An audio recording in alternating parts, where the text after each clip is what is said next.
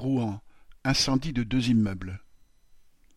Quatre ans après l'incendie dans l'usine Lubrizol, qui vit partir en fumée et en cendres neuf mille tonnes d'hydrocarbures et autres produits chimiques, ce sont deux immeubles inoccupés d'une cité de HLM désaffectée qui se sont enflammés et effondrés le samedi 30 septembre à Rouen. Heureusement, sans faire de victimes. Si la zone touchée par la retombée de suie et de particules est moins étendue que celle polluée par l'ubrizol, il n'en reste pas moins que, cette fois encore, la population est exposée à des produits toxiques propagés par l'incendie et surtout à une grande quantité d'amiante dont les immeubles étaient truffés.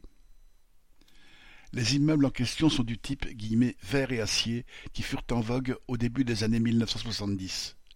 Leur structure modulaire métallique, préfabriquée en usine, permettait une construction légère et rapide. Mais ils auraient dû s'appeler « verre, acier et amiante, tant les faux plafonds en sont remplis. Ils s'avérèrent à l'usage bruyants, d'une isolation thermique sommaire, et surtout, malgré l'amiante, les incendies s'y propageaient très facilement. Sur les trois cités de ce type à Rouen, Neuf incendies ont causé la mort de huit personnes entre 1981 et 2011. Il fut alors décidé de détruire ces cités.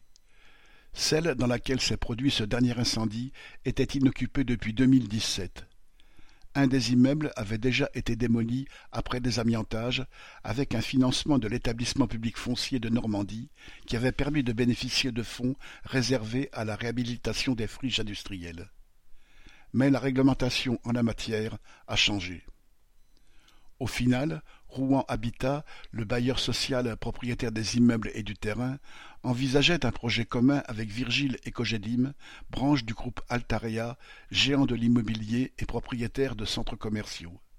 Les promoteurs auraient intégré le désamiantage et la démolition dans un projet immobilier de 600 logements et de 175 autres construits par Rouen Habitat. Les sommes en jeu avec le désamiantage ont manifestement fait traîner les choses. Le projet est en gestation depuis six ans et les immeubles à l'abandon derrière des palissades qui ne protègent de rien et surtout pas des incendies et de leurs retombées. Correspondant Hello.